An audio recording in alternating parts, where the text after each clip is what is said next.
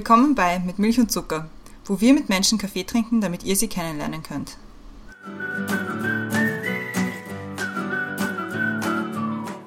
Willkommen zurück bei Mit Milch und Zucker, neue Woche, neue Folge. Mein Name ist Christiane und im Zoom-Fenster neben mir ist wie immer die Brenda. Hallo. Hallo.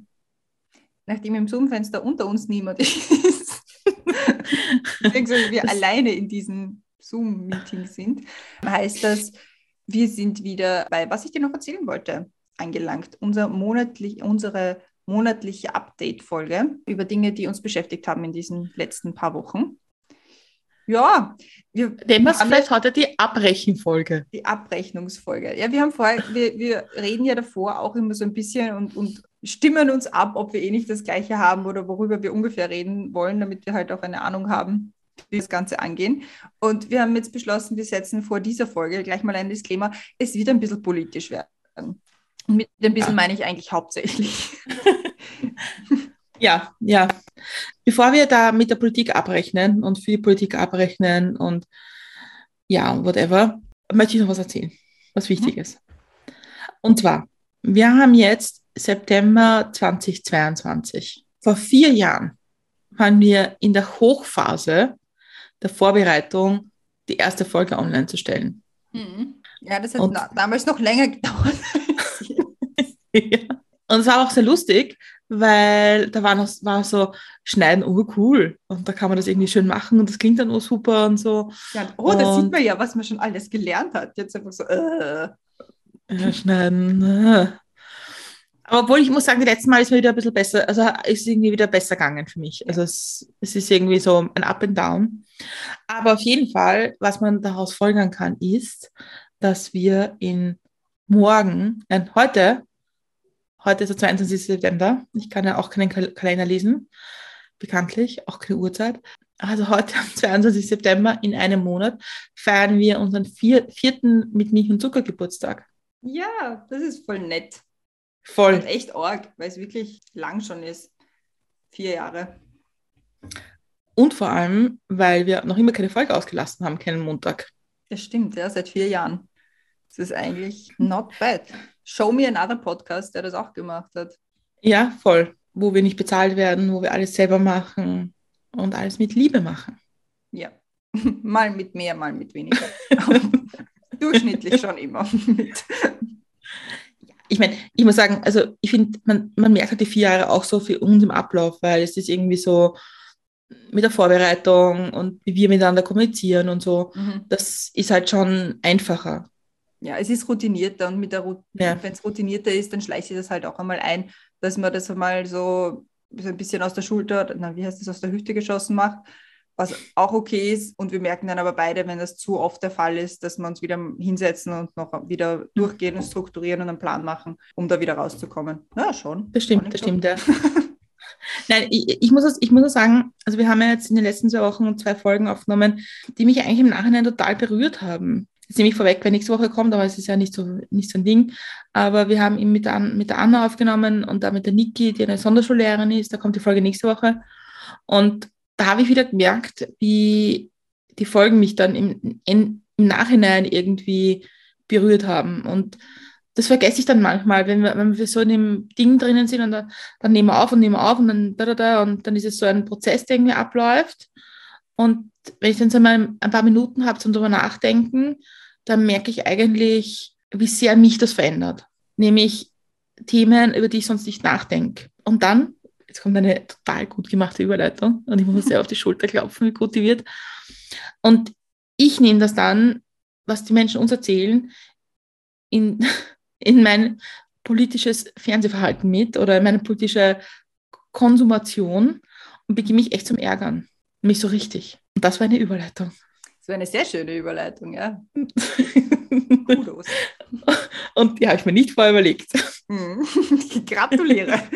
Danke. So die kleinen Freuden vom Podcasterinnen. Ja. ja.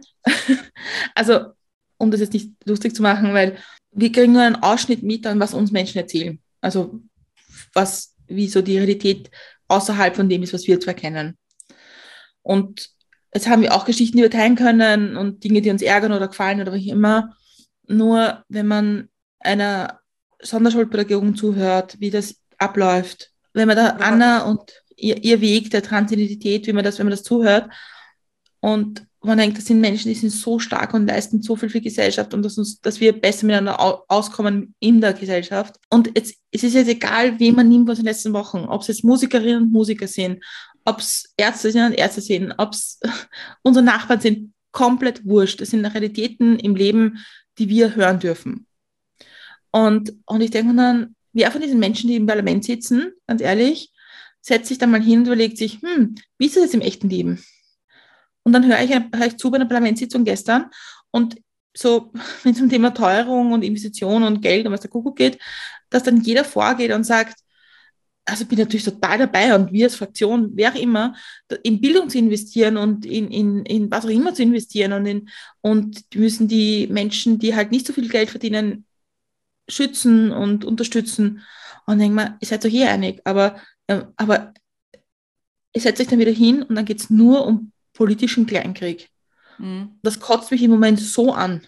Das stimmt, also vor allem, wenn man ein bisschen mehr in der Materie drinnen ist, so wie wir beide das waren oder sind, geht es dann ja oft nur so um semantische Kleinigkeiten, nur so mhm. um, um einen Beistrich, der falsch gesetzt ist. Also wir als Fraktion können da nicht mitgehen, weil dieser Beistrich wurde an der falschen Stelle gesetzt.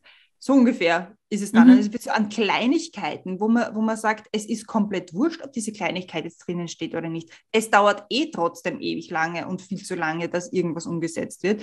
Und da, dann wird daraus wieder politisches Kleingeld gemacht. Das ist einfach so ekelhaft. Das ist einfach richtig, richtig ekelhaft, dass das einfach auf, auf den Rücken von allen anderen, die halt nicht Voll. mega viel Geld bekommen, weil sie, keine Ahnung, alle zwei Monate in einem Plenarsaal drinnen sitzen. Es ist wirklich, na, furchtbar einfach. Ja, es ist diese Reaktion oder diese eine Reaktion von, von Politikerinnen und Politikern in der Regierung oder in, in, in der Exekutive, sagen wir mal so, in der politischen Exekutive, die dann sagen, also mag eh schlecht sein, aber ihr habt das auch gemacht. Und man denkt, ja, Bullshit, interessiert keine Sau, ja? weil im Grunde hilft es dann halt auch niemandem. Und es ist so dieses politische Kleingeld, das ich wirklich, wirklich zum Kotzen finde. Wir sind jetzt in einer Zeit, wo wir diskutieren über Corona und Folgen von Corona und von einer Gesellschaft, die komplett zerstritten ist aufgrund dessen. Wir haben einen Krieg in der Ukraine, wir haben Russland, dem es irgendwie alles durchknallt. Und das echt nicht okay ist, wieder, wieder manche mit, also schützend die Hand darüber legen, sagen wir mal so. Wir haben eine Energiekrise, wir haben eine Teuerungskrise und dann ist alles so, so, wie du sagst, so kleingeistig und so pingelig und ja, aber du hast das auch gemacht. Ich meine, es ist Kindergartenniveau. Mhm. Und da frage ich mich schon, wann gibt es eine wichtigere und bessere Zeit, irgendwie sich zusammenraufen und zu sagen, okay, es geht jetzt nicht um politisches Kleingeld, es geht nicht um den nächsten Wahltag, sondern es geht darum, dass wir das Beste für, für uns, für die Bevölkerung, die wir da vertreten, machen. Und ich glaube, das haben die wenigsten im Auge dort, ehrlich gesagt. Hm. Und da rede ich jetzt von Bezirken, Land und Bund, komplett wurscht. Ich finde es ein bisschen tragisch, weil ich meine, wir, die halt, wie, wie gesagt, eher sich mit der Materie befassen oder sogar spannend finden, äh, was in solchen Sitzungen besprochen wird, wenn wir schon so vertraut, also so, so, so sind und sagen so, um Gottes Willen, das kann es doch nicht sein. Wie weit vorher haben dann andere Leute schon aufgehört, das ernst zu nehmen? Und das ist, das ist doch nicht normal, das ist doch nicht gut. Man kann das doch nicht gut heißen, wenn Leute aufhören, Politik ernst zu nehmen, weil sie sich denken, wozu? Machen eh, mhm. was wollen. Komplett wurscht. Und das darf Voll. halt eigentlich nicht sein. Nein. Und dann, weil wir beide ein, ein Herz haben für Politik im Bezirk. Ja. Und jetzt nicht nur in unserem Lieblingsbezirk, mhm. sondern ich mache in anderen Bezirken, aber so prinzipiell. Meine Haltung ist immer, wenn man auf der politischen Ebene, die am nächsten ist, zu seinen Nachbarinnen und Nachbarn, zu den Wirten, zu den Geschäften, wenn man da anfängt, miteinander zu arbeiten und füreinander da zu sein, dann wirkt sich das vielleicht auf politisches Klima aus. Mhm das man vielleicht irgendwie verbessern könnte und sollte. So, jetzt ist gerade was eingefallen, apropos Herz für Bezirkspolitik. Ich habe ja 2019, ich, ich werde das jetzt einfach mal hier im Podcast sagen, weil ich habe sonst kein politisches Outlet mehr, wo ich das breittreten kann. Ja. Ähm, ich habe 2019 äh, glaube ich, war das, ich, ziemlich sicher 2019, im Bezirksparlament einen Antrag gestellt auf grüne Gleise. Und ich habe mich sehr für diese grünen Gleise eingesetzt. Ich bin auf Gleisen gekniet für Fotos. Ich, ich habe eine Bezirkszeitung eine Headline bekommen, wo drauf gestanden ist, Pink ist das neue Grün, was ich noch immer feiere. Und jetzt, ja, zu Recht. Und jetzt, September 2022, ich glaube, es war sogar im August, werden diese Gleise umgesetzt. Es kommen diese grünen Gleise, denen ich nachgelaufen bin, lange, bis ich, bis ich aufgehört habe mit Bezirkspolitik und gehofft habe, so, naja, gut, dann, dann war es das halt nicht. Jetzt kommen es und ich freue mich voll. ich habe ich hab sonst, hab sonst kein Outlet mehr, wo ich das irgendwie feierlich verkaufen kann, deswegen mache ich das jetzt hier im Podcast. Komplett zu Recht. Ich wollte gerade sagen, ja, und da schließt sich der Kreis zu dem, was ich gleich sagen werde. Wie du das 2019 aufs politische auf das politische Parkett gebracht hast. Mhm. Bin mir ziemlich sicher, dass da die erste Reaktion war, ja, das geht nicht, das ist schon schwierig. Also das ist weil schwierig ja, und es, es, geht überhaupt nicht eigentlich. Haben, haben Sie eigentlich genau und wo ist der Bezirksbezug und Frau Kollegin und überhaupt und diskutieren wir das auch lieber im Ausschuss, da hören die Leute nicht zu. Mhm. Ich nehme ungefähr mal an, dass die Diskussion so in etwa abgelaufen ist. Ja, es wäre so dabei gewesen. Und dann kommt jetzt meine Frage zu, deiner, zu, deinem, zu deinem Erfolg der grünen Gleise in Simmering. Mhm. Jetzt, wo sie gemacht worden sind. Mhm. Ich weiß nicht, ob sie jetzt schon gemacht worden sind. Ich habe gelesen, dass werden sie gemacht, gemacht werden. Ah, na, ja. Wer fährt sich dafür ab, dass sie gemacht werden? Ich mich persönlich. Mhm. Ich ähm, dich persönlich? Ja, aber es ist halt trotzdem nicht mein Verdienst. Wobei ich dazu sagen muss, also offiziell steht da jetzt nichts die Frau damals noch Körner, ähm, hat das gemacht. Wobei ich dazu sagen muss, ich bin an dem Punkt, wo ich mir denke, Hauptsache es wird gemacht. freut, mich, freut mich schon. Das ist persönlich für mich, für mein Ego ist das irgendwie sehr nett. Jedes Mal, wenn ich daran vorbeigehen werde in Zukunft, werde ich sagen, habe ich gemacht, genauso wie ich es bei jedem Zebrastreifen mache. Hallo. Ausbuchtungen. Aber ja, es wurde gemacht. Ich freue mich im Stillen darüber. Aber was ich dazu sagen, warum ich das frage, ist deswegen, weil äh, das ja so ein Reflex der österreichischen Politik ist. Da hat man eine Idee und da wird im ersten Moment mal gesagt, schwierig. Ja. Da muss man schauen, aber wir glauben nicht. Und, und dann, und da geht es jetzt gar nicht darum, ob du jetzt Lorbeeren kriegst oder nicht, weil ich, man macht das, man macht viele diese Dinge, die man in der Politik macht, nicht für Lorbeeren, sondern für die gute Idee. So, es, aber dir zu sagen, das geht alles nicht, weil es so schwierig ist, es dann aber zu machen und sagen, unsere Idee war es, das ist das Problem. Ja. Finde ich. Weil dann geht es nicht mehr um die gute Idee, dann geht es um, wer die Idee hatte und wer es verkaufen kann und wer mhm. sich drei Wählerstimmen davon erwartet. Mhm.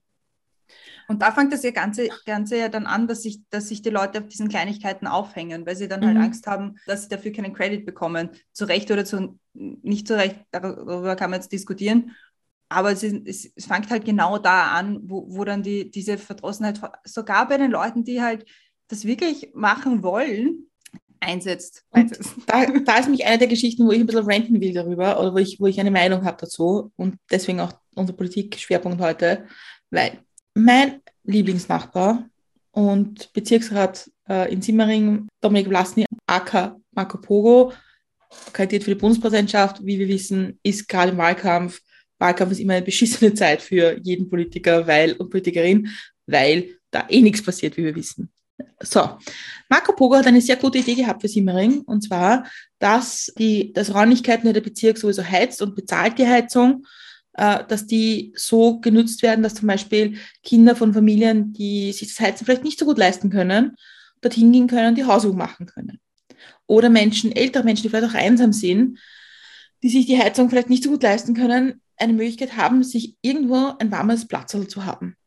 Mag es jetzt sein, eine Bibliothek, mag es jetzt sein, Räumlichkeiten der Bezirksvertretung, also im Bezirks in der Verstehung, weil es gibt ja diesen großen Festsaal, den man ja trotzdem heizt. Und ich sage jetzt mal, das ist nicht so eine Herausforderung, weil prinzipiell gibt es diese Räume im Bezirk, wo der Bezirk auch Zugang hat. Da spreche ich noch nicht von Räumlichkeiten wie der Volkshochschule oder nahestehenden Betrieben, sagen wir mal so. Und der Antrag war, das eben möglich zu machen und sich ein Konzept dafür zu überlegen und schauen, dass Menschen dorthin kommen können, dass man gemeinsam mit äh, NGOs auch vielleicht Begleitmaßnahmen anbieten kann, dass zum Beispiel vielleicht Essen gebracht wird oder Tee oder was auch immer. Egal. Hauptsache, dass es für ein paar Menschen ein warmes Wasser gibt. Guess what? Dieser Antrag ist unzulässig, weil, er, weil die Bezirksrelevanz fehlt. Und da kommt mir das Speiben, weil da kann man sich hinter einem Formalismus verstecken und sagen, also, ja. Nur für alle anderen, die nicht wissen, was unzulässig bedeutet, wenn ein Antrag nicht zulässig ist, heißt das, er wird im Bezirksparlament nicht behandelt. Das heißt, man hat den eingebracht, ähm, der wurde durchgeschaut oder auch nicht durchgeschaut, es wird dann vom Bezirksvorsteher irgendwo hingeschickt und die Leute entscheiden dann, ob der Antrag im Bezirksparlament behandelt werden darf oder nicht. Oder der Bezirksvorsteher kann auch selber sagen, ob der behandelt wird oder nicht. Was halt so ein bisschen hm, so lala ist. Also auch darüber kann man diskutieren. Also dieser Antrag wird dann halt einfach im Bezirksparlament oder wo auch immer, in welchem Gremium das stattfindet, nicht behandelt und nicht diskutiert. Also der, über den wird einfach hinweggegangen, kann man sagen. Genau, das also kurzer Sidestep damit. Ja, voll, voll. Und allein diese Aussage, es fehlt die Bezirksrelevanz, das ist ein Formalismus, da kann man diskutieren, ob da in dem Antrag drinnen stehen muss, wo das alles sein soll oder was auch immer. Aber prinzipiell, aber prinzipiell einfach nur zu sagen, das ist nicht, das ist, hat keine Bezirksrelevanz, löst in mir einen latenten Würgereflex aus, weil ich mir denke, ich glaube schon, dass Menschen in Simmering, denen kalt sein wird im Winter, dass die bezirksrelevant sind. Und da finde ich schön, dass ein Bezirksvorsteher jedes, jede, jeden Tag gefühlt Leuten zum Geburtstag gratuliert. Auch, auch super. Aber prinzipiell sollte die Aufgabe von Politik sein, Menschen zu helfen, und zwar in großer Zahl oder so großer Zahl wie möglich. Und da frage ich mich schon, ob das echt, ob das echt der Sinn von Bezirkspolitik ist. Und ich habe ein Riesenherz dafür. Ich, ich finde es total wichtig.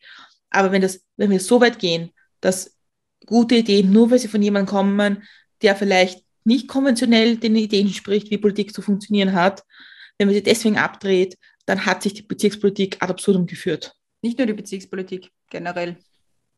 Also gerade ja. wenn wir beim Beispiel ähm, Bundespräsidentschaftskandidaten bleiben, generell. Ich meine, das finde ich ja spannend, weil du kriegst das ja nicht jeden Tag mit, so wie wir hier. Ja, ich bin echt traurig drüber. soll, ich dir, soll ich dir Bilder von Plakaten schicken? Na, danke. Na gut. Wirklich.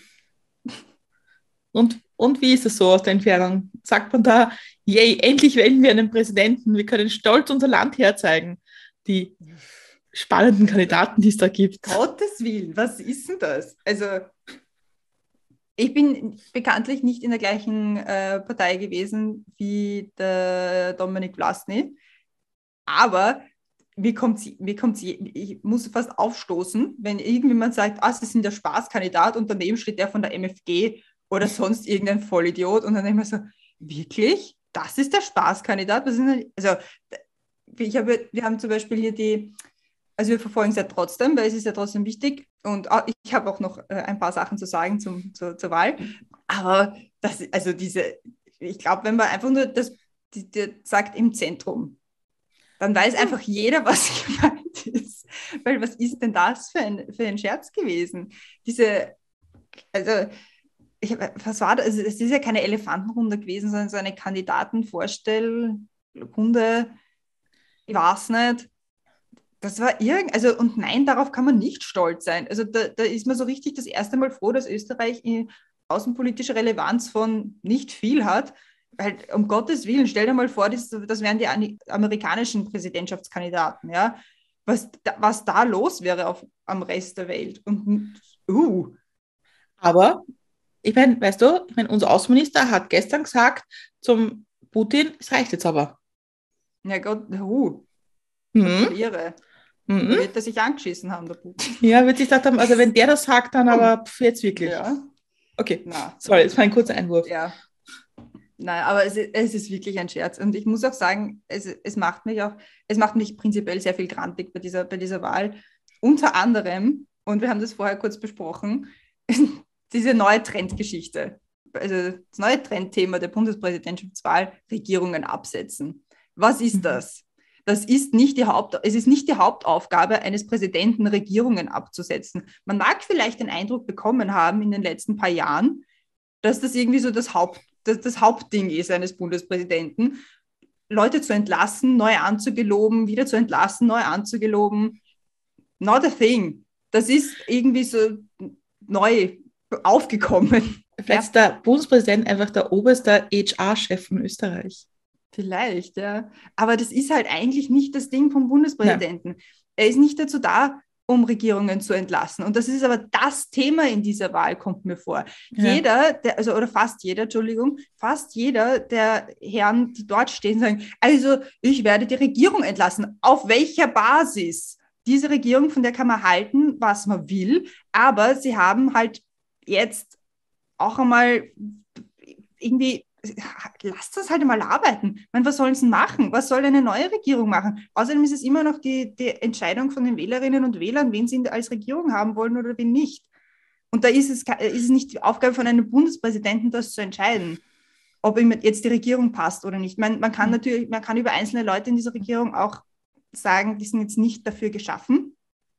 Aber so rein prinzipiell ist es nicht Hauptaufgabe, Regierungen zu entlassen. Und irgendwie kommt es aber so rüber bei diesen Diskussionen oder was weiß ich was.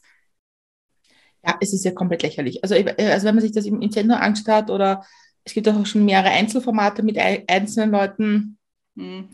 dann gibt es ein paar Sachen, die ich echt heftig finde. Ja? ja? Und zwar, ein Punkt ist dieses, Herr, Herr Dr. Vlasny, Sie sind ja eigentlich ein Spaßkandidat, oder? Und in Wahrheit geht es ja nur um Ihre Biermarke. Und ich meine, eigentlich sind sie schon demokratiegefährdend. Mhm.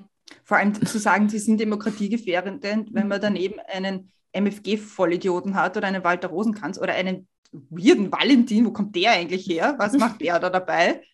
Ja. Der ja. irgendwie es witzig, nein, Entschuldigung, der das irgendwie witzig findet, seine Instagram-Seite voll zu müllen mit irgendwelchen sexistischen, grauslichen, schieren Bildern, die nicht mal lustig sind. Also es gibt Sexismus, mhm. wo man sich denkt so, okay, ja, ich verstehe, wie Leute drüber lachen können, aber die sind nicht mal so gewesen, weil sie sind ja gelöscht und das war eigentlich eine Satire-Seite laut seiner Aussage Bullshit. Also wenn, wenn er seine eigene Seite Satire-Seite bezeichnet, dann ja, okay, sollte man auch nicht. Aber es ist halt uh, mhm. Mhm. echt ekelhaft, wirklich ekelhaft. Ja, komplett. Also und, und, und da, ja, ich schließe mich eh, eh komplett einer Meinung. Und dann nur ein paar Sachen dazu. Ja. Also Punkt eins, ich finde dieses Wort demokratiegefährdend in den, in den Mund zu nehmen schon etwas problematisch, weil wir haben eine Verfassung, die sieht vor, wie ein Bundespräsident, Präsidentin, vielleicht hoffentlich einmal, gewählt wird. Ja. Wenn man prinzipiell der Meinung ist, dass diese Schritte in der Verfassung gut sind, dann sollte man es akzeptieren, dass es mal Leute auch wahrnehmen, die wir vielleicht für Vollidioten halten. Aber das ist nun mal Demokratie. Die, mhm. Das Gute an der Demokratie ist aber, aber auch, dass ich sagen kann, dass sie Vollidioten sind. Und dass sie das, wie sie versuchen, da Stimmen zu keilen, mit billigem Populismus, dass das echt problematisch ist. Und dass, es, dass die, die das replizieren, noch viel problematischer sind. Das ist das Schöne an der Demokratie. Ich halte es nur für, ich, ich halte etwas für, für, für wirklich schier, nämlich dieses, naja, Sie sind ja eigentlich Arzt. Warum machen Sie nicht diesen gescheiten Beruf, den Sie da gelernt haben? Wo ich mir denke, really? Also, man mag jetzt Tobias Band mögen oder auch nicht. Wir beide mögen das. Wir, wir würden noch ein Konzert gehen, wenn es wäre und du wärst da. Aber jetzt prinzipiell zu sagen, das ist eine erfolgreiche Band, wo viele Leute davon da mitarbeiten, äh, damit auch Geld verdienen und ihr Herzblut reingeben, das ist jetzt mal nichts Schlechtes. Mhm. Und da sieht man aber auch, was im Endeffekt die, die das sagen, über Kunst und Kultur denken. Nämlich ist eigentlich, ich meine, Spaß, oder? Mhm. Und das kotzt mich ja schon an. Weil ich mir denke, mhm. ich kann mich schon auf die Salzburger Festspiele hinstellen und sagen, das ist jetzt die wahre Hochkultur. Aber Kultur ja, ist, ist halt auch so viel ja. mehr. Ja. Und das muss ich halt auch sehen. Und das gehört auch dazu. Mhm. Punkt zwei, all diese Verrückten, die da dann auf, wo es dann nur darum geht, welche Regierung sie jetzt entlassen wollen und welche nicht. Auf der einen Seite verlangen Medien dann, dass Inhalte präsentiert werden, dass man über Inhalte diskutiert. Und dann stellt sich jemand hin, vernünftig, und präsentiert in 20 Minuten, wo er politisch steht.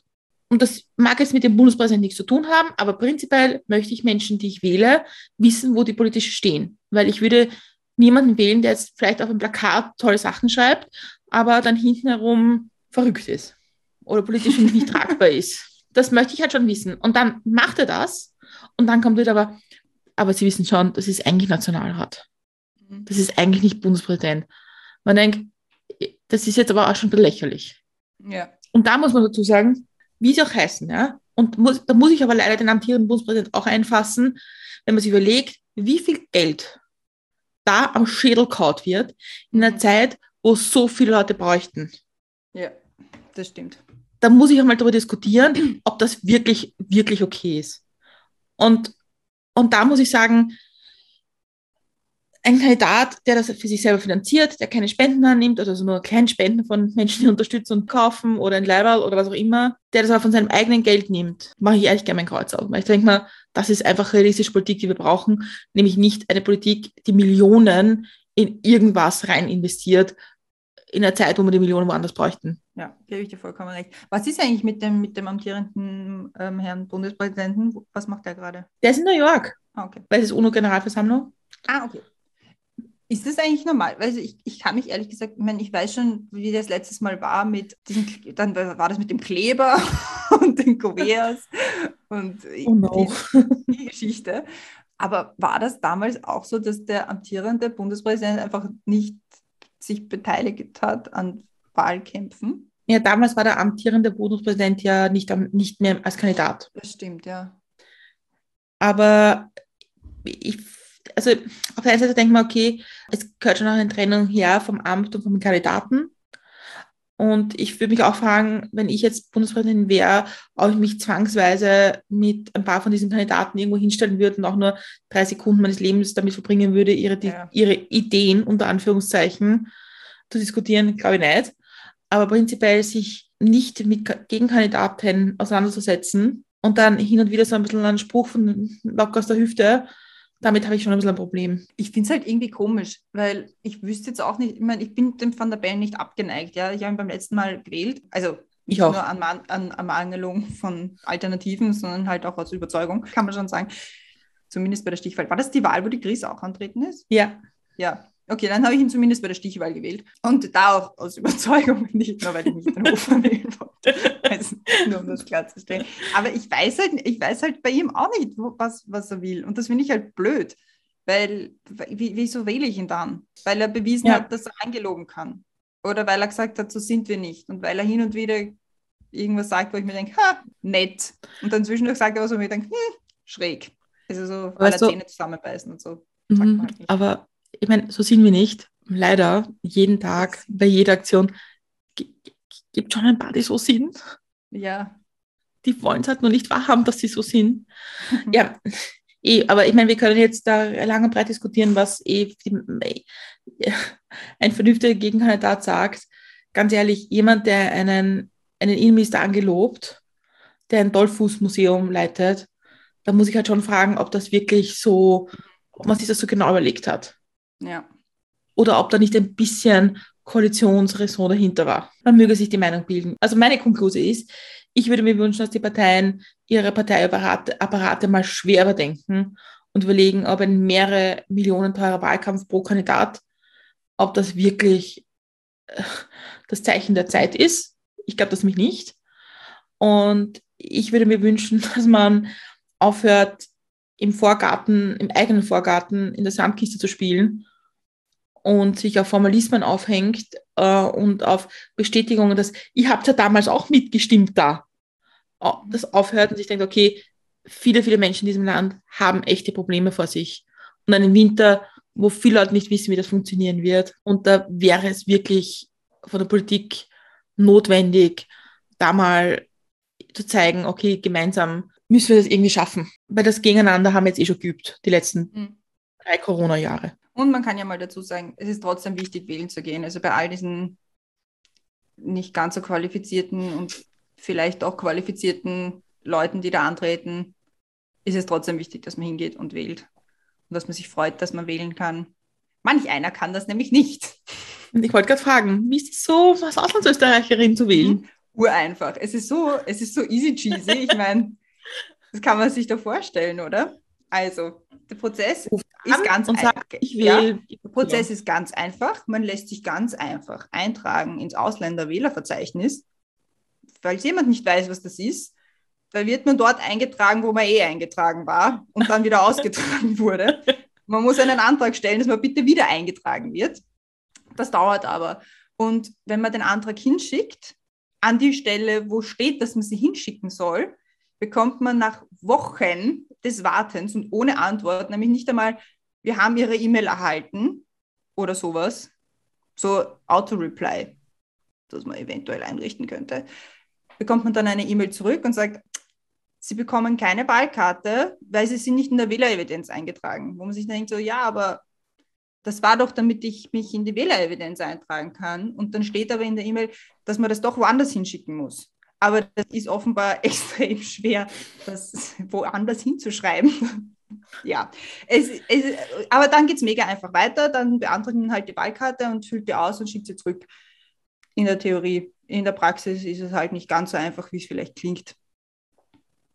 Verbesserungsfähig, würde man sagen. Es wird auf jeden Fall die erste Wahl sein, bei der ich nicht wählen kann, ähm, seit ich wählen darf, was mich mega grantig macht, weil ich wähle sehr Voll. gerne. Und ich finde es auch allein die Tatsache, dass ich mich dort eintragen lassen muss, wo ich je eingetragen war, ist halt ein bisschen, ja, warum? Aber weißt du, ich meine, jetzt, jetzt lebst du so weit weg von Österreich und ich vermute, dass du hin und wieder doch ein bisschen Heimweh hast. Hin und wieder, ja, kommt vor. Deswegen denken wir uns so in Österreich, wir machen es dir ein bisschen einfacher und machen alles, was du mit Österreich zu tun hast, bürokratisch ein bisschen aufwendig, dass du mhm. denkst, okay, I don't miss a thing. Ja. Weil wenn man sich in Österreich, wenn man in Österreich wohnt und sich denkt, die Prozesse sind aufwendig, try moving away. Wird nicht einfach. Wenn man das dann aus der Ferne machen muss und über digitale Kommunikationswege mit Behörden. Ich wollte gerade sagen. Uh. Ja, das ist spaßig. Per E-Mail? Per E-Mail. Mhm. Aber, aber hast du schon mit der Handysignatur probiert? Darüber habe ich ein ganz eigenes Kapitel. Da haben wir nämlich eine SIM-Karte dann nach Österreich geschickt, wo sie in ein österreichisches Handy reingegeben wurde, weil das sonst nicht funktioniert hat. Und dann wurde die SIM-Karte, ich, ich, weiß nicht, ob ich sie dann abgeholt habe, weil wir eh dann in Österreich waren, oder ob wir sie wieder zurückgeschickt haben. Ja, es war nicht ganz so einfach. Vermisst uns schon, oder? Ich war immer noch nicht sicher, ob es jetzt funktioniert. Ich habe es bis jetzt noch nicht gebraucht. Ich hätte es dann für die Wahlkarte gebraucht, aber Wer will wählen? Niemand. Also ich, ich, ich kann dir berichten, ich werde morgen zur Corona-Teststelle am Stadion gehen mhm. und dort versuchen, mit einem gemeinsamen Freund von uns seine Handysignatur neu zu machen, weil er sein Passwort verloren hat. Uh, ja, das ist spannend. Ja, es wird ein Ausflug. Ja. ja, es, sind immer, es sind immer lustige Sachen, die dann passieren, wo, wo man, alle, wo, wo man dann draufkommt, was man alles braucht, um eine Handysignatur zu machen. ist wirklich spaßig. Wo man sich denkt, so, what, was hat das damit zu tun? Aber es ist immer eine kleine Überraschung um die Ecke. Also ich kann dir sagen, ich werde am 9. Oktober wählen gehen. Hm. Ich bitte alle anderen, das auch zu tun, wenn ich es schon nicht machen kann, dann bitte geht es alle anderen wählen. Nämlich auch für die Menschen, die seit Jahrzehnten in Österreich wählen und nicht wählen dürfen. Mhm. Weil auch das ist ein Thema, das man oft vergisst, dass wir in einem Land leben, wo, glaube ich, ein gutes Viertel der Menschen, die hier leben, und zwar schon lange leben und Steuern zahlen und am täglichen Leben teilhaben und genauso Sorgen haben und genauso Ansichten und Inputs haben, nämlich nicht wählen dürfen. Deswegen werde ich für dich mitwählen am 9. Oktober. Dankeschön. Soll ich es auch auf den Zettel draufschreiben? Gilt auch für. ja, ja, bitte. Gilt auch für. Christiane. Und vielleicht draufschreiben, aber ich werde es vielleicht so draufschreiben, dass es dann nicht ungültig ist, der, der Stimmzettel. Ja, das wäre wär nicht so gut. Ja. Aber solange also, das Kreuz klar erkennbar ist oder solange der Wählerwille klar erkennbar ist, ist, ist es gültig. Ich werde das machen. äh, und, und, und dann hoffen wir, dass die Zeit zwischen dieser Wahl, einer etwaigen Stichwahl und der Nationalratswahl genutzt wird, um mal nicht Kleingartenpolitik zu machen, sondern Politik zu machen, gemeinsam, ohne Hickhack, der jeden nur nervt. Und ich habe da noch was zu erzählen mhm. zu diesem Thema. Wer gedacht hat, das war's schon. Nein, nein. Wann kommt jetzt? Wann nämlich, dass ich vor ein bisschen so einer Woche einen, einen Zettel mit einem gelben Zettel im Postkasten habe mit einem RSA-Brief. Mhm. Und ich kriege das ja digital und also als E-Mail. Das geht nämlich. Ich weiß noch nicht, wie ich das gemacht habe, aber es geht. Ich kriege jetzt RSA-Benachrichtigungen per E-Mail und dann brauchst du den Geldzettel aufheben und dann schaut, okay. Aber im E-Mail steht nicht drinnen, von wem der, der RSA-Brief kommt. Mhm. Deswegen gehst du dann aufs Postamt und denkst da, hm, welche Behörde möchte jetzt etwas von mir? Diesmal war es der Klimabonus. Oh. Hm. Erkennbar daran, dass ich aufs Postamt gegangen bin und das ist das gleiche Postamt, wo du früher auch hingegangen bist. Oh ja. Mhm. Mhm. Und sagen wir so, die Schlange war draußen, weil Mhm. nicht alle gleichzeitig diesen RSA-Brief bekommen haben. Ja. Das heißt, ich habe eine gute Stunde dort gewartet. Und man muss ja schon dazu sagen, so wie auch du das schon gemacht hast, äh, muss ich selber Steuern bezahlen, weil ich selbstständig tätig bin, unter anderem. Das Mhm. heißt, ich bezahle aktiv von meinem Konto Geld zu dem Geld, was ich auch nicht aktiv von meinem, von meinem Gehalt wegbezahle. Ja. Das heißt, prinzipiell hat das Finanzamt eine Kontonummer von mir. Ja. Also bin ich dorthin gegangen und dann gehst du da scheiße dich an, war in eine Stunde, war auch witzig dort. Also so ein bisschen am Postamt sein, hat schon auch Unterhaltungscharakter. Und dann gehst du da hin und dann kriegst du so Dexo-Gutscheine und zwar 500 Euro Mhm. äh, für Klima- und Teuerungsbonus oder whatever, I don't know.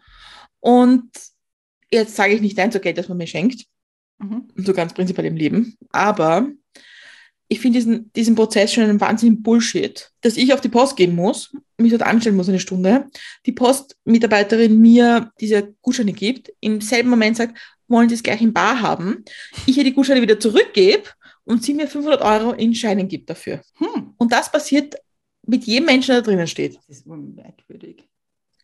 Und wie gesagt, ich, ich bin immer dankbar für Geld, das man mir schenkt, aber ich frage mich schon, ob jeder in Österreich diese 500 Euro kriegen muss. Mhm. Ob das nicht vielleicht ein bisschen verteilter besser gewesen wäre, dass Menschen, die vielleicht weniger Geld verdienen, mehr bekommen, weil die es einfach dringend notwendiger haben. Ja. Und dieses Gießkannen, Heider, Kindergeldprinzip, ich meine, mich wundert eh, dass man es nicht per- persönlich abholen hat müssen, 250 bei dem grünen Ministerium, 250 beim schwarzen Ministerium. Ja. dass man noch wer die Hand schütteln kann und sagt, von mir ist das gekriegt. Hm. Und diese billigen Wahlzucker, ich, ich, mich macht das so grantig, weil es überhaupt nicht, nicht gerecht ist. Und ich hasse Ungerechtigkeiten.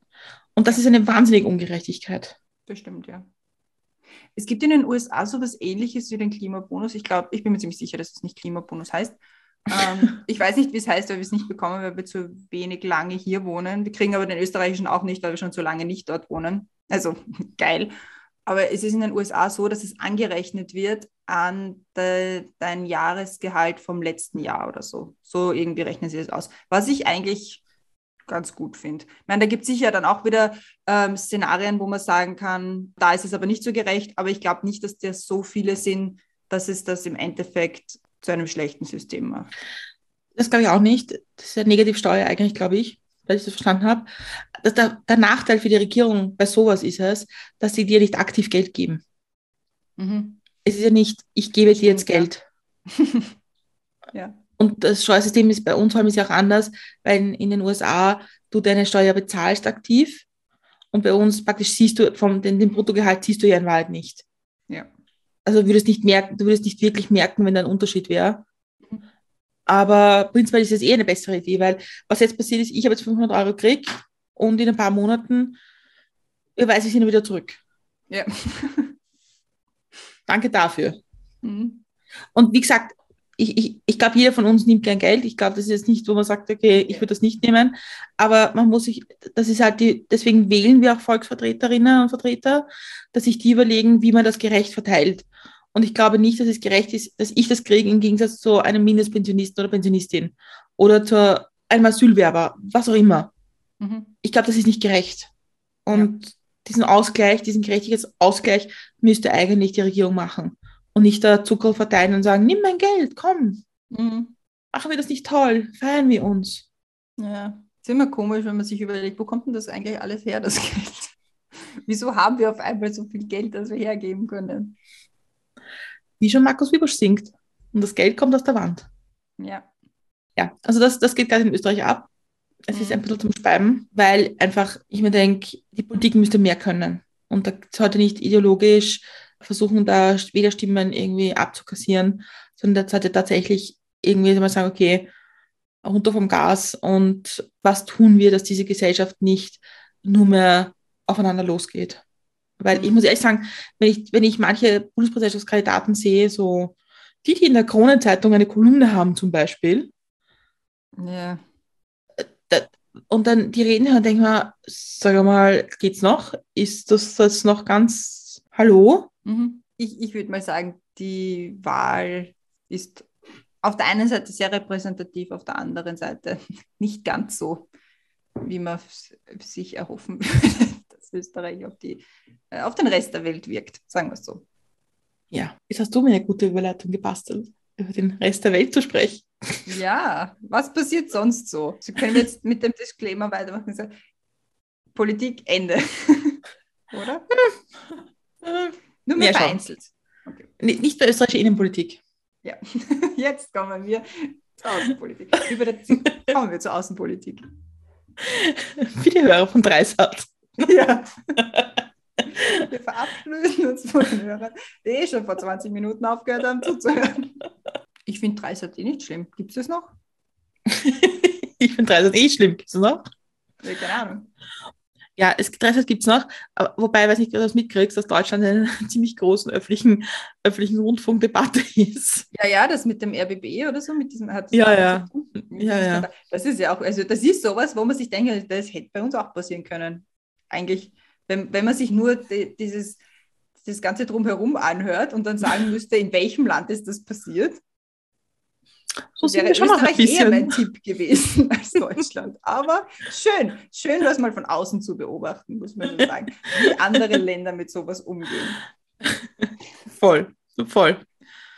Aber wir, wir, wir haben, über, wenn wir schon beim Thema Außenpolitik sind, die vergangene Woche ist ja die britische Königin gestorben, ja. begraben worden. Wir haben eine große Qualitätsdebatte geführt. Aber wichtig zu dieser Zeit.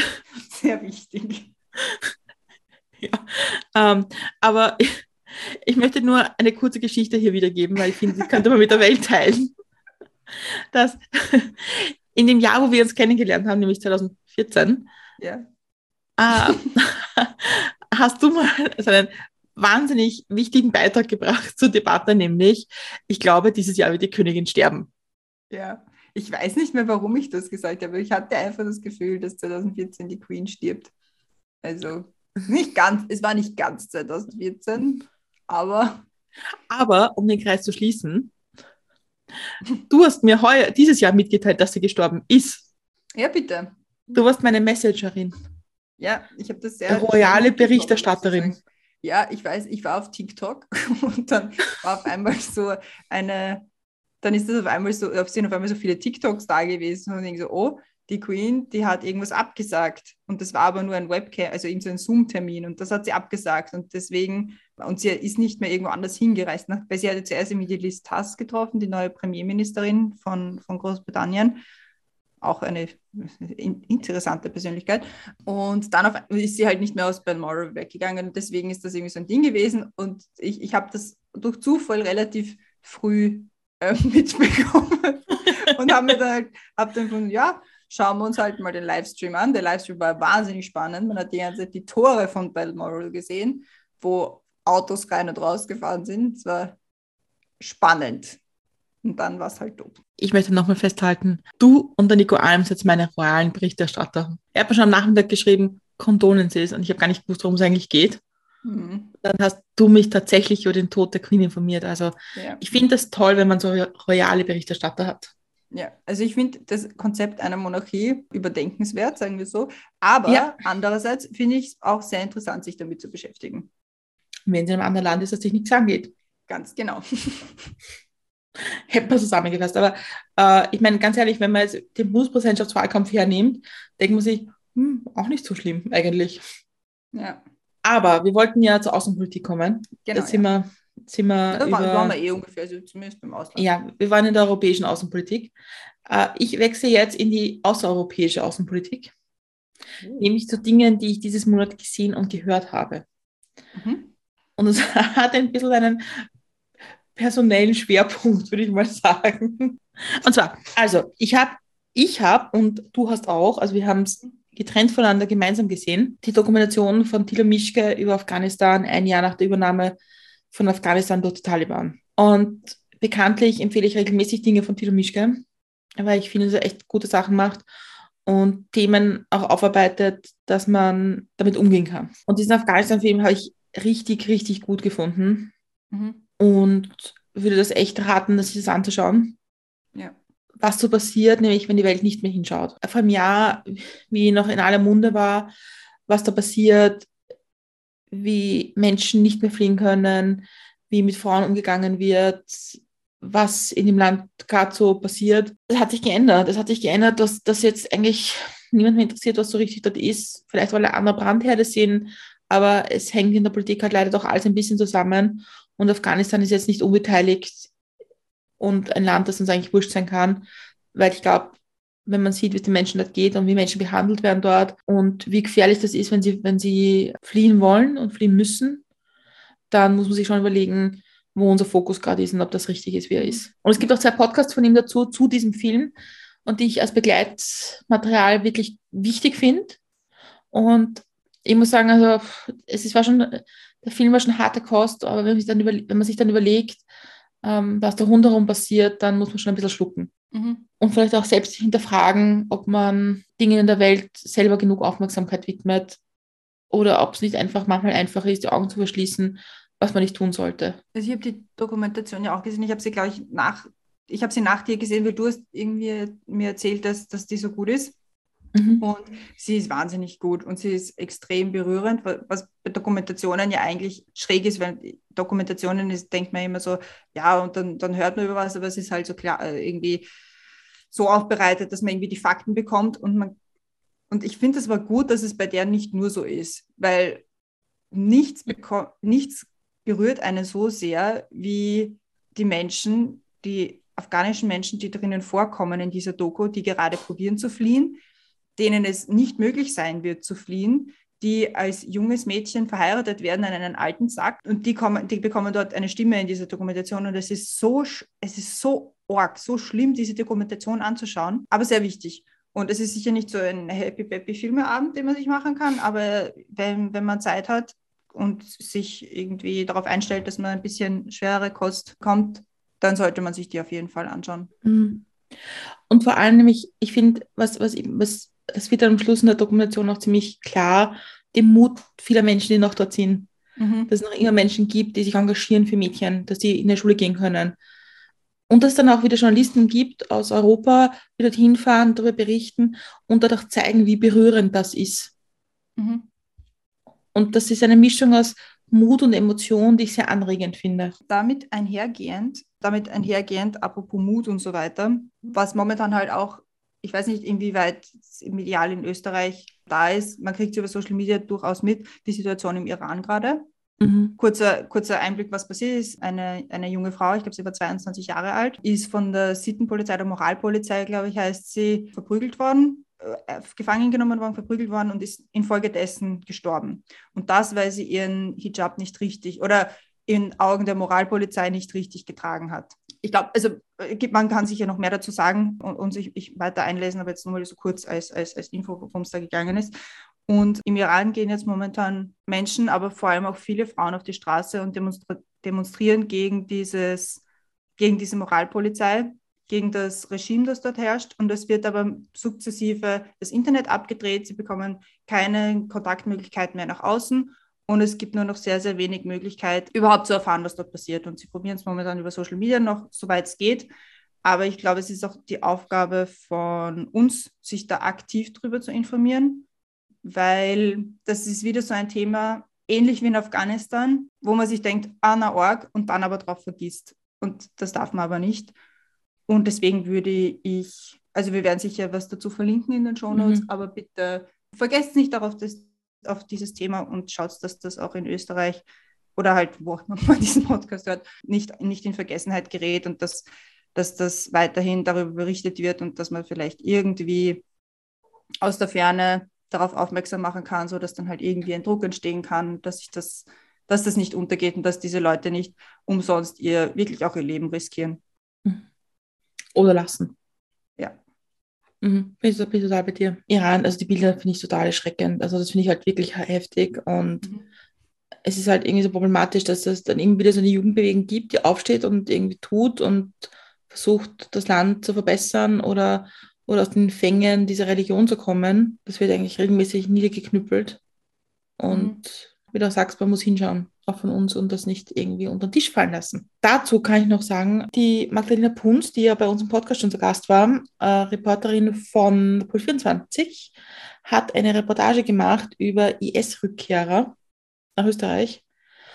Und wie alle Reportagen von der Magdalena habe ich die auch sehr gut gefunden und würde sehr anraten, die anzuschauen, weil ich glaube, es wichtig ist, sich mit Themen auseinanderzusetzen, die in Österreich passieren, abseits von, wer will welche Regierung gerade absetzen. Mhm. Allem, wir haben, ich glaube, vor, ich, ich glaube, das war im letzten Monat, hatten wir bei unserem, was ich dir noch erzählen wollte, einige Beispiele von Podcast-Episoden zu dem Thema. Allerdings Rückkehrer nach damals was Deutschland und Großbritannien. Mhm. Und ich finde es also, lustig, jetzt nicht im Sinne von haha, sondern von nicht haha, dass es, dass, die, dass es sich ziemlich überschnitten hat, dass es, dass es halt jetzt die, die Dokumentation von der Magdalena da, äh, rausgekommen ist, wo man auch sieht, dass es nicht nur irgendwo anders passiert, sondern auch in Österreich, dass es auch in Österreich ein Thema ist. Ich glaube, damit haben wir den Nahen Osten politisch auch abgehandelt. Mhm. Also aus, außer, außereuropäische Außenpolitik, check. Mhm. Wir kommen jetzt zu Kunst und Kultur. Ja. Zu meinen Empfehlungen, weil man sich auch mal mit Dingen beschäftigen sollte, die die mit Kultur zu tun haben, äh, habe ich gehört, wie jede Woche, die Folge von Sascha Matzen, dem Podcast Bum Zack, da, wo Schlagzeugerinnen und Schlagzeuger zu Wort kommen. Die aktuelle Folge ist mit dem Schlagzeuger der Band Trümmer, die ich ja persönlich nicht kannte. Aber äh, es ist wahnsinnig interessant, weil der Schlagzeuger im Zweitberuf oder Hauptberuf, man weiß ich nicht, in, im zumindest in einem Beruf neben seinem Beruf als Schlagzeuger Notfallmediziner ist. Und ich mag so Menschen, die so eine unterschiedliche Biografie haben, weil ich finde Menschen, die konträre Berufe ausüben und Zugänge haben, haben einen Blick, den ich interessant finde. Mhm. Und die Folge ist wirklich unterhaltsam und lustig und lehrreich. Und wie ich gehört habe, ist es halt eine andere Band. Und das sagt der Sascha auch im Podcast so. Die erste Frage von dem Schlagzeuger war, warum willst du gerade mit mir reden? und ich finde es aber gut, weil ich finde, man sollte sich mehr mit Musik und Kunst und Kultur beschäftigen, weil der, der, der, der Branche und der Szene geht es wirklich schlecht. Es werden Konzerte abgesagt, es werden wenig Musikkarten verkauft. Ähm, Menschen gehen nicht auf Konzerte aus Angst vor Corona mehrheitlich oder auch wegen Fragen von Geld. Aber es ist eine Gruppe an Menschen, die extrem noch immer geplagt sind von, der, von Corona. Und ich glaube, äh, es wäre wichtig, weil wir wollen auch in ein paar Jahren noch auf Konzerte gehen, Musik im Radio hören und deswegen sollte man Menschen, die Musik und Kultur schaffen, definitiv unterstützen. Sascha Matzen hören, um zack, man lernt gute neue Musik kennen. Ja, ich habe auch eine Kunst-Kultur-Empfehlung noch, beziehungsweise eine Musikempfehlung. Mhm. Und zwar von, würde ich gerne empfehlen die Rahel, geschrieben R-A-H-E-L. Sie ist eine Musikerin, eine Sängerin aus Wien. Und ich kenne sie von Schwächert. Und sie ist aber, ich weiß nicht, ob sie immer noch schauspielt, aber was sie auf jeden Fall tut, ist singen. Und sie singt wahnsinnig, wahnsinnig gut und hat eine sehr, sehr, ich will nicht sagen eigene Stimme, weil das hat so einen komischen Beigeschmack, aber sie klingt halt wie sie. Und sie klingt sehr, sehr gut.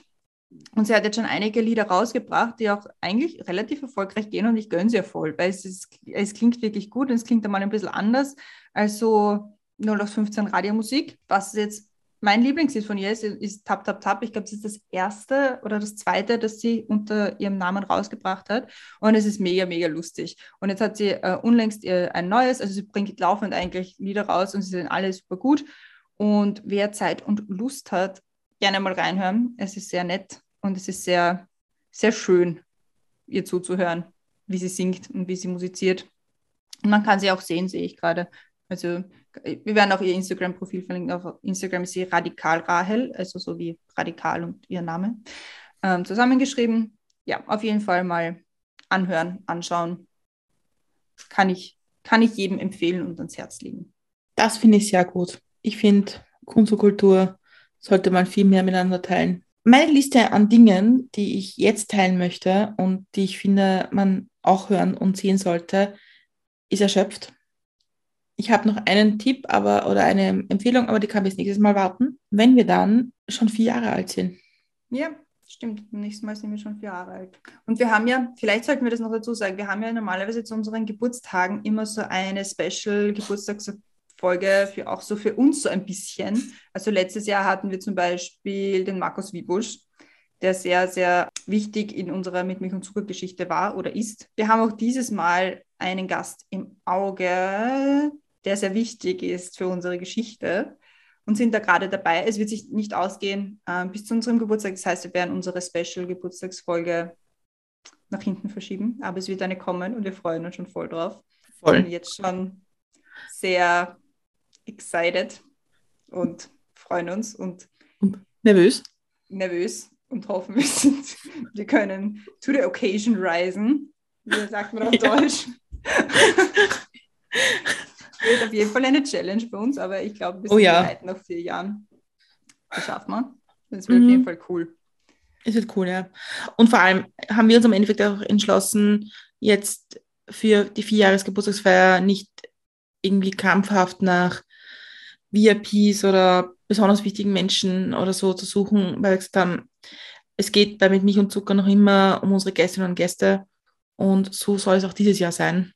Und den Gast, den wir, mit dem wir gerade versuchen, einen Termin zu finden, er wird auch gut sein, wann auch immer wir es aufnehmen. Und, mhm. und es wird auch Sinn machen. Muss man sagen. Es wird total Sinn machen. Ja. Ja, na gut. Also bevor wir da jetzt noch uns verplappern, ja. wünsche ich einen schönen Spätherbst, weil wir sind nämlich beim Wetter angekommen. Ah, und jetzt zum Wetter. Oh, endlich! endlich. Ja. oh. Von meiner Seite hier, wo es dunkel ist, ist es kalt. Zwar sonnig heute, aber kalt. Bei uns ist es sonnig, blauer Himmel, 21 Grad. Ja, kann man lassen. kann man lassen. Kann man lassen. Damit verabschieden wir uns von den Hörerinnen und Hörern von Dreisat. Mhm. Und auch von Bis allen anderen, Woche. weil jetzt, jetzt sind wir fertig. Ja, also vielen, vielen Dank fürs Hören. Sorry for the Politics Rant, aber manchmal muss es sein. Geht für die Christiane wählen. Ja, bitte. Ihr könnt auch ihren Rat einholen, wie sie ganz gut finden, wenn sie Scheiße findet. Ja. Stehe gerne für, für Auskünfte zur Verfügung. Falls jemand gut. sagt, na, eigentlich für sich selber will er niemanden wählen, fragt es mich, dann wählt es für mich. Genau. Und schönen Herbst, schöne Woche, schönes Leben. Danke fürs Zuhören. Baba ja, alle anderen unserer Folgen, wo wir nicht über Politik renten und wo wir vielleicht spaßigere Themen besprechen, findet man unter www.mitmilchandzucker.at oder auf allen gängigen Podcast-Plattformen.